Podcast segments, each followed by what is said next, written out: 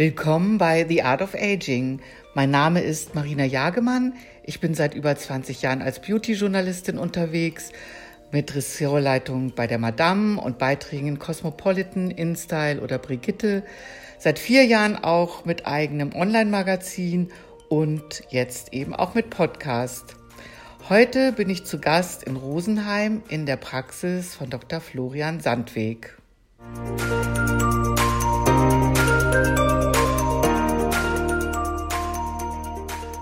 Wenn man sein Gesicht verjüngen möchte, gibt es inzwischen ja unzählige Möglichkeiten. Am häufigsten werden aber Filler- und Botox-Behandlungen eingesetzt. Und ähm, das hat zum Teil aber auch unschöne Folgen. Wenn jemand also partout keine Falte im Gesicht haben möchte und dann äh, sich immer weiter Filler injizieren lässt, dann führt es manchmal dazu, dass ein Gesicht so ballonartig aufgeblasen aussieht. Und das äh, macht ja auch nicht gerade hübscher und jünger. Ja, macht dann vielleicht ein Facelift mehr Sinn? Wer könnte das besser beantworten als jemand, der als Dermatologe sowohl äh, minimalinvasive Treatments in seiner Praxis einsetzt, als eben auch Facelifts durchführt als plastischer Chirurg. Ich bin gespannt, was äh, Dr. Sandweg auf die Frage antwortet, Filler oder Facelift.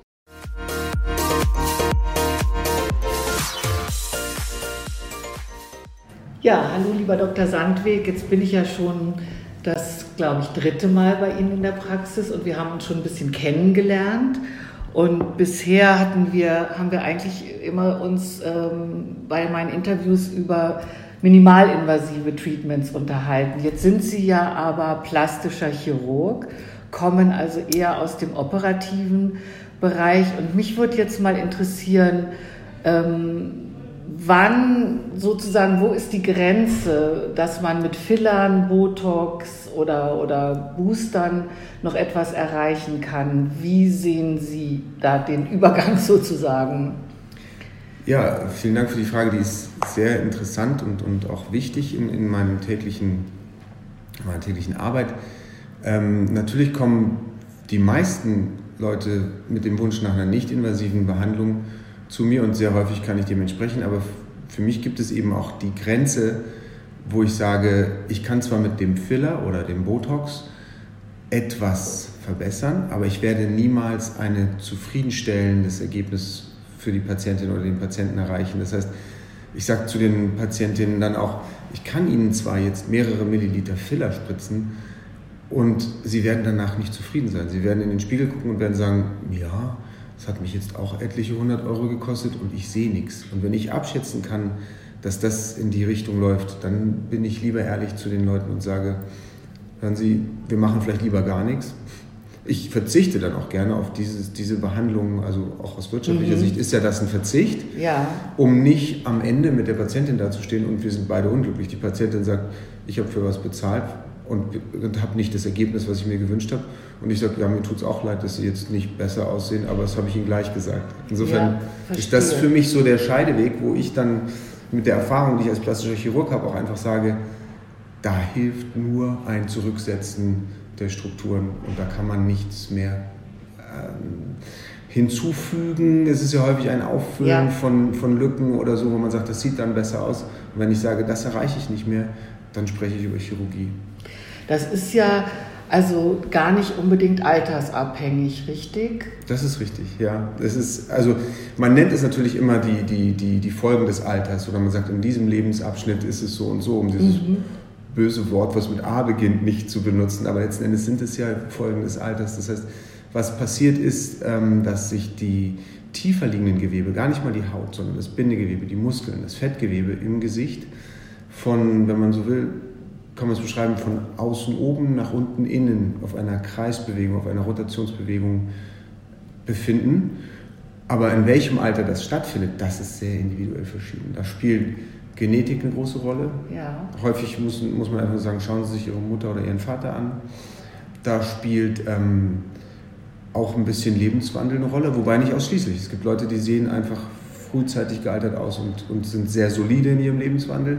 Die Sonne ist, glaube ich, ein Die Sonne ist ähm, wieder an der Oberfläche, genau. Das, das macht die Hautqualität, das macht die, die Falten und auch die Trockenheit, die, äh, der Elastizitätsverlust der Haut, das ist das. Aber dieses, ähm, dass eben das Volumen von oben nach unten wandert, das ist, das ist etwas. Ein anderer Prozess. Ein anderer Prozess, ja. genau, der in der Tiefe stattfindet und der individuell verschieden früh einsetzt.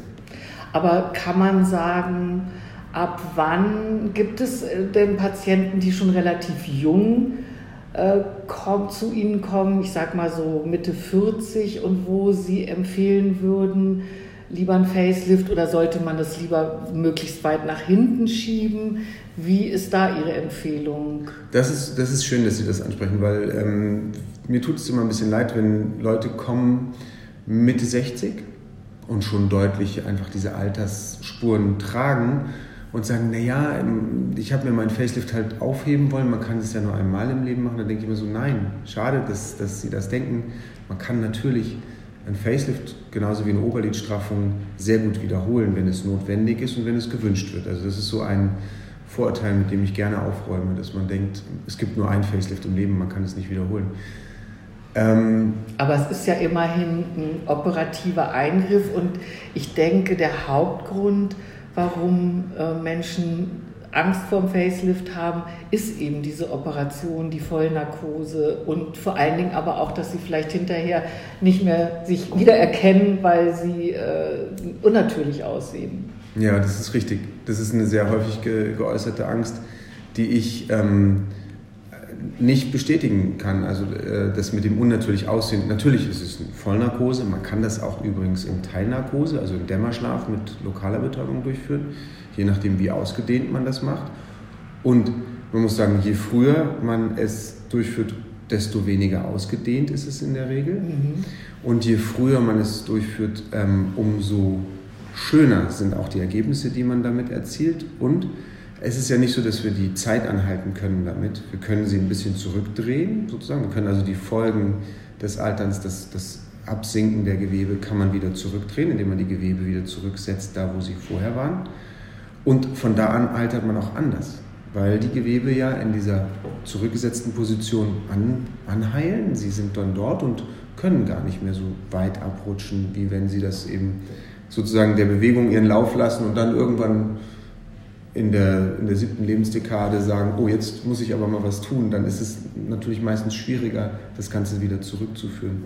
So, also es kommen Frauen, die, die sehr ähm, darauf achten, kommen teilweise schon mit Mitte 40 und kommen natürlich selten mit dem Wunsch, ich will einen Facelift. Aber wenn ich dann aufzeigen kann, dass es eigentlich um dieses Versetzen des Gewebes geht, dann ist es eben auch häufig so, dass äh, die Patientinnen sagen, es kommen übrigens sehr selten Männer. Ich habe auch Männer, die zum Facelift kommen, aber es ist die absolute Minderheit. Also wir sprechen in überwiegend Mehrzahl über Frauen die dann sagen, ja, dann, dann möchte ich das machen. Und ähm, das Wichtige bei dem Facelift, von dem ich spreche, das ist ein sogenanntes Smart Lift. Ja, das wollte ich Sie fragen, welche Technik Sie anwenden. Also ich, ich lehne es ab, äh, reine Hautlifts, also kutane Lifts zu machen, weil das ist Sieht Endes so gezogen es, aus. Genau, das, das macht, die, das macht die gezogenen äh, Gesichter, mhm. wo, wo die Leute nicht mehr sie selbst sind. Und es ist nicht nachhaltig, wenn Sie an der Haut einfach nur ziehen, dann haben Sie kurzfristig ein, ein straffendes Ergebnis natürlich, aber die Haut kann ja nichts halten. Darunter die Strukturen, die sind das, die das Gewicht haben und die die Bewegung machen. Und man muss eben etwas tiefer gehen, um, um das mhm. äh, anständig und grundlegend sozusagen zu beheben. Und dann werden aber die, die, die Key Points, also die Schlüsselpunkte, die im Gesicht sind, den Nasenflügelsitz oder den Mundwinkel, die Augenwinkel, die werden nicht verändert. Mhm. Also man, man lässt diese Strukturen da, wo sie sind.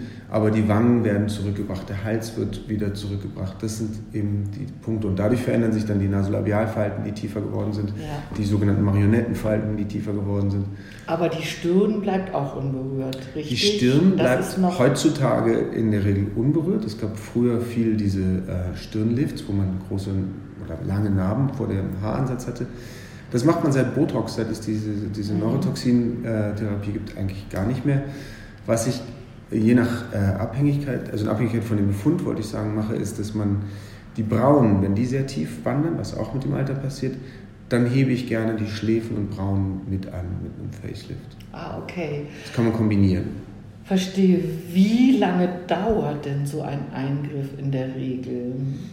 Das ist jetzt wieder in Abhängigkeit von all dem, was man macht. Genau. Man kann also, also so ein Facelift auch Full kommen. Face, sage Full ich Face, also ich nenne es drei Etagen, weil Hals, Wange und okay. Schläfe.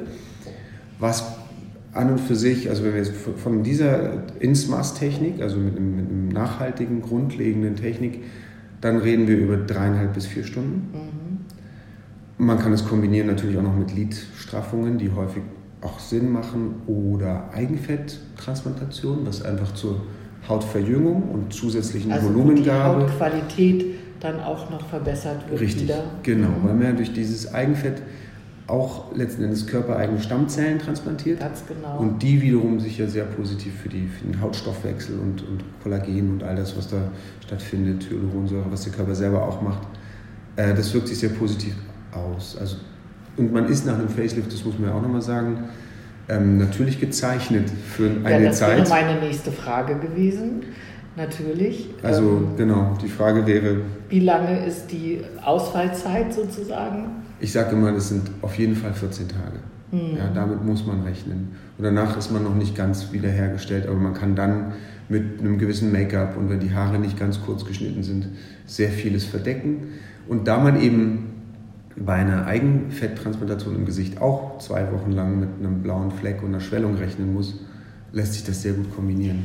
Und wie, wie muss ich mich denn äh, in diesen zwei Wochen verhalten? Wie muss ich mir das vorstellen? Also ich muss auf dem Rücken schlafen? Eigentlich nur die, ersten, nur die ersten Nächte. Ich sage mal, die ersten drei Nächte ist es sicherlich anzuraten, den Oberkörper leicht erhöht zu lagern, wenn das möglich ist, und nicht auf der Seite zu schlafen, wobei ich immer sage, Nachtschlaf ist wichtig. Also wenn Sie sonst nicht schlafen können, dann schlafen Sie halt auf der Seite. Es ist ja nicht so, dass dadurch das Facelift verrutscht, sondern nee. es, es äh, kommt eher zu, zu Wassereinlagerungen, zu Schwellungen, mit denen man halt dann ein bisschen länger zu kämpfen hat. Ansonsten ist es körperlich nicht stark beeinträchtigt. Also sie fühlen sich deswegen jetzt nicht wahnsinnig kaputt oder sie haben auch keine Schmerzen von einem Facelift. Was sie haben, ist ein starkes Spannungsgefühl. Mhm. Ist ja klar, es wird eine Straffung durchgeführt und diese mhm. Straffung ist tief. Und wenn man dann ähm, zum Beispiel den Hals strafft, dann ist natürlich die, die, die Kopfdrehbewegung erstmal ein bisschen eingeschränkt für eine Zeit. Ähm, sie haben auch ein Taubheitsgefühl an den, an den Wangen. Es fühlt sich alles pelzig an, weil ja da auch Haut gelöst wird. Aber ähm, man kann im Prinzip ganz normal sich bewegen, zumindest in seinen vier Wänden die, die, die, der Auftritt in der Öffentlichkeit ist eher ein bisschen. Weil das Gesicht auch geschwollen ist. Das Gesicht ist, ist geschwollen, A. Also sie, sie, haben schon ein Mondgesicht sozusagen, sind sehr viel breiter und runder. Ähm, sie haben auch manchmal Blutergüsse, die eben vor allen Dingen an den, an den Seiten sich zeigen. Die können den Hals runter sich auch erstrecken. Das hängt sehr auch wiederum von der individuellen Neigung mhm. zu Blutergüssen ab. Ja. Und wie, wenn man sich dafür entscheidet, kann man sich auch in, in, also kann man sich auch darauf vorbereiten, also kann man so, dass die Heilung vielleicht besonders gut verläuft, also beispielsweise für Raucher auf oh, Rauchen zu verzichten. Wichtiger Punkt, ja. Ähm, man sollte vor einem Facelift mindestens zwei, am besten vier Wochen nicht rauchen. Und nach dem Facelift auch mindestens zwei Wochen nicht rauchen. Das äh, vor allen Dingen deswegen, weil das Rauchen ähm, ja die Durchblutung und vor allem die feinsten Durchblutungen, die Kapillaren äh, beeinträchtigt und das könnte eine Wundheilungsstörung verursachen, bis hin zu einem Absterben der Haut, die ja dabei auch ähm, mobilisiert. Also sie wird ja auch quasi abgehoben von der, vom Untergrund.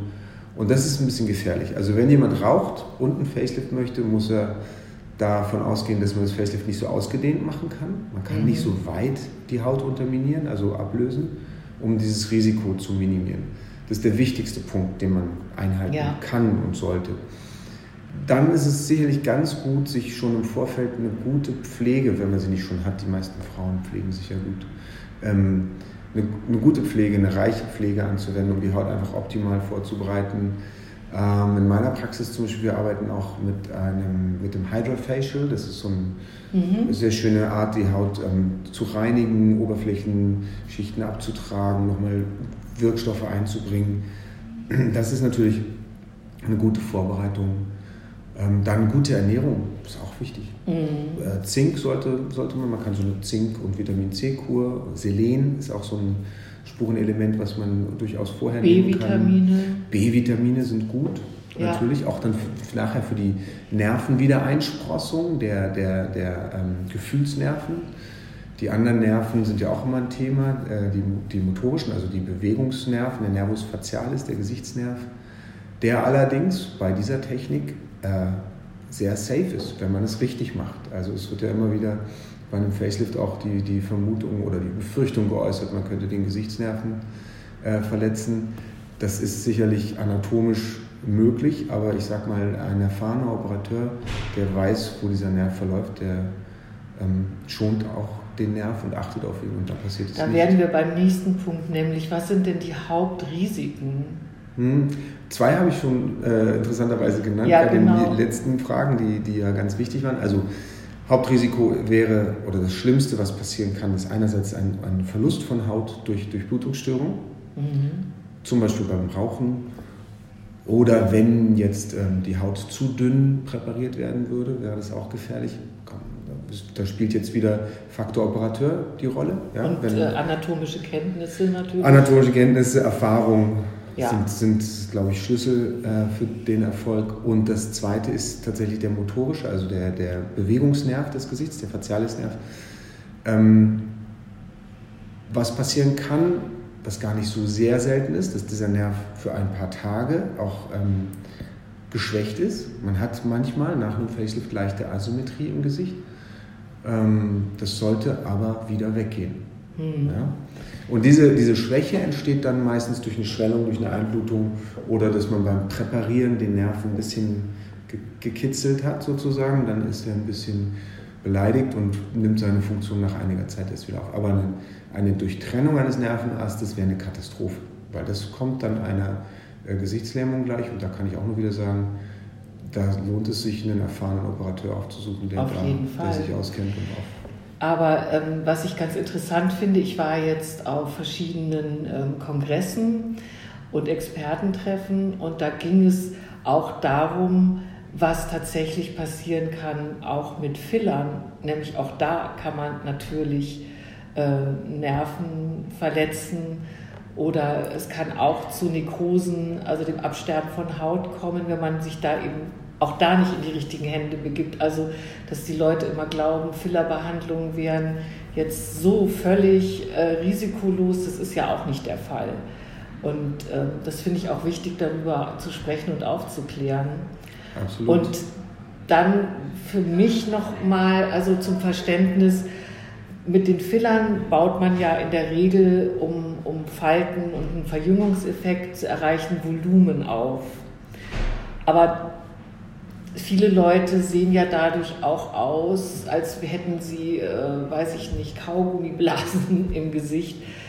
Das, wie sehen Sie diese Entwicklung? Also ich sehe immer mehr Frauen, wo ich auch denke, da wäre vielleicht ein sauberer Schnitt die bessere Lösung gewesen, als immer wieder neu zu fillern, weil manchmal verliert man vielleicht auch tatsächlich den Blick für sich selber und will nur einfach überhaupt keine Falte mehr sehen. Mhm. Also das, das ist, ja, ist das, sehen, können Sie das auch beobachten, dass es die Tendenz gibt, also vielleicht jetzt nicht in Ihrer Praxis, aber... Hm.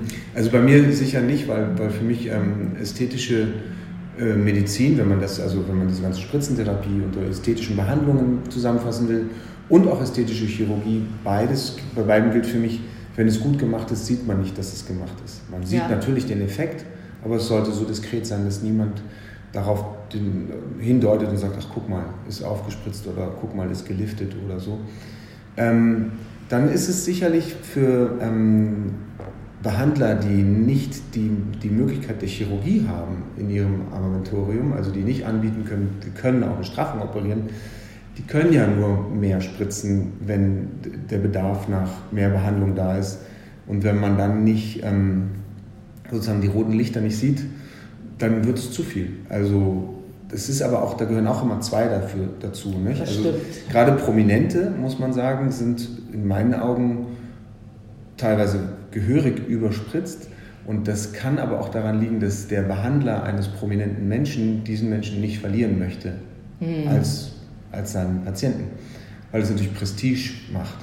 Und wenn der Patient dann sagt, der, der prominente Patient sagt, ja, aber hier diese Falten, die müssen auch noch weg, dann sagt der Behandler eher, na gut, dann äh, spritzen wir da noch mehr rein, als er es vielleicht sonst tun würde, weil er möchte nicht diesen Menschen verlieren. Und das ist, glaube ich, ein Effekt, der bei Prominenten eine Rolle spielt. Wenn die Menschen nicht prominent sind, könnten natürlich auch wirtschaftliche Aspekte eine Rolle spielen. Das will ich jetzt nicht unterstellen, aber das gibt es. Und es ist vielleicht auch so, dass gerade im Bereich Lippen eine, eine, eine Modeströmung ähm, da ist, die viel über die, die Social Media, also über Instagram und solche ähm, Bilder, die einfach unglaublich mhm. viel kursieren, wo ganz junge Frauen sehr, sehr voluminöse Lippen tragen. Ja, was stimmt. ich eher eine unglückliche äh, Entwicklung finde, aber. Jetzt ist das Ganze natürlich auch einfach logischerweise eine, das Kosten, Facelift kostet natürlich auch mehr, mhm. als, ähm, als sich mit Fillern behandeln zu lassen. Das ist sicherlich auch für manche ein Kriterium. Aber ich denke, am meisten liegt es sicherlich daran, dass die Menschen Angst haben, dass sie hinterher nicht natürlich aussehen. Aber das konnten Sie ja jetzt ganz gut entkräften. Also wenn man sich zumindest in erfahrene Hände begibt. Ja, also das mit der, der wirtschaftliche Aspekt, das ist auch ganz interessant, weil wenn Sie jetzt ähm, ein, ein, ähm, eine Fillerbehandlung des Gesichtes insgesamt machen, also wenn Sie nicht sagen, okay, ich spritze diese eine Falte mit diesem einen Milliliter, ähm, sondern sagen, wir wollen wirklich eine Volumentherapie machen, wir wollen einen anderen Ausdruck, wir wollen verjüngen, wir wollen zugleich vielleicht noch mit einem Skin Booster die Haut äh, ein bisschen verbessern, dann reden wir hier auch in Summe über 1500 oder 2000 Euro, die zusammenkommen können.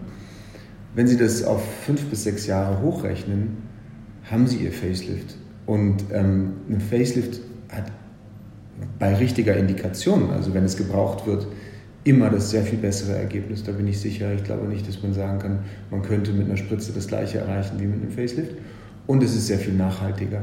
Es hält das wäre jetzt sehr die, viel länger. Meine abschließenden ja. Fragen wären genau das wie lange hält denn das Ergebnis? Was kann man sagen? Und wie viel, kann man das vielleicht auch beziffern, sieht man jünger aus? Mhm. Also auch das ähm, ist natürlich, Entschuldigung, dass ich immer sagen muss, es ist individuell verschieden, aber es ist, ist einfach so. Ja, klar. Ähm, ich habe und kann auch jedem, der in meine Praxis kommt, Bilder zeigen von, von Patientinnen, die sehen zehn Jahre jünger aus, teilweise sogar 15 Jahre jünger aus. Und das sind nicht, das sind nicht meine Eindrücke, sondern das sind Eindrücke von, von Leuten, die diese Bilder gesehen haben. So, mein Gott, die sieht ja wirklich 15 Jahre jünger aus. Das ist schon fast zu krass. Das wollen auch viele Leute nicht, so viel jünger aussehen. Aber ich denke, ähm, ja, irgendwo was zwischen 5 und 10 Jahren jünger aussehen ist natürlich ähm, gewünscht. Ja? Niemand, der 50 ist, will aussehen wie 20, aber doch gerne wie 40. Und ähm, dadurch, dass es eben eine, eine Smash-Technik, eine tiefe Technik ist, sind die Ergebnisse auch nachhaltig. Also sie, wie ich schon einmal sagte, sie können die Zeit nicht anhalten, aber sie drehen sie zurück. Und in dem Moment, wo quasi die OP beendet ist, läuft die Uhr wieder weiter. Trotzdem kann auch ich an Bildern ähm, zeigen, ich habe glücklicherweise auch Patientinnen, die mich acht Jahre nach dem Facelift nochmal besucht haben. Und wenn ich dann vorher-nachher Bilder zeige, also nachher direkt nach dem Facelift und acht Jahre danach sehen sie meistens acht Jahre nach dem Facelift immer noch besser aus als vor dem Facelift. Also der Effekt auf das Gewebe ist durchaus nachhaltig. Aber es gibt auch Menschen mit einem Bindegewebe, was sehr weich ist, wo einfach dieses Durchsacken schneller zurückkommt. Insofern kann man solche Zeiten, würde ich niemals garantieren. Ich kann nur Erfahrungswerte geben. Ja, und dann noch vielleicht noch eine Frage. Ähm, wenn Sie ein Facelift durchführen, sehen Sie dann eigentlich auch Ablagerungen von Fillern? Ja, selten schon, ja. Und hat das irgendeinen Einfluss? Nein, also das ist so, dass je nachdem, wo der, wo der Filler hingekommen ist, also wenn er ganz tief gespritzt wird, sehe ich es nicht, weil so tief geht man nicht bei einem Facelift. Man kann ja Filler auch quasi unter die mimische Muskulatur äh, mhm. setzen. Da hat das, der Facelift-Chirurg äh, zumindest bei meiner Technik nichts zu tun. Ähm, das ist alles oberhalb der mimischen Muskulatur, aber es gibt ja eben auch Filler, die werden unter die Haut gegeben oder in diese Zwischenschicht, in eben dieses SMAS zum Beispiel, wo ich operiere. Ähm, dann sieht man den Filler, der quillt dann meistens heraus und der ist halt dann nicht mehr da. Den braucht es auch nicht, weil man ja durch dieses Zurücksetzen des Gewebes, zum Beispiel in Richtung Jochbein, haben sie eine dauerhafte äh, Auffüllung dieser Region, die ja häufig in der Füllebehandlung auch behandelt wird. Ja, also herzlichen Dank, Herr Dr. Sandweg. Sehr Fand ich sehr spannend. Hat bis zum nächsten gefreut. Mal. Ja, bis zum nächsten Mal. Wiederhören, äh, Wiedersehen.